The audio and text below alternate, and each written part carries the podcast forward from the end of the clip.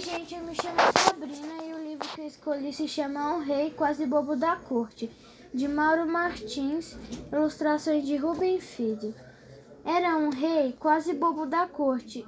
É uma história que, como toda história de rei, tem tudo: o próprio rei, castelo, soldados, povos, escolas, hospitais, comércio, enfim, tudo que tinha um rei tem direito de ter. Tem até gente intrometida dando palpite, como em todo o reino. A diferença era que este reino não tinha relógio e, para dizer a verdade, era bem melhor que não tivesse. Essa história, gente, eu achei muito engraçada e achei muito legal.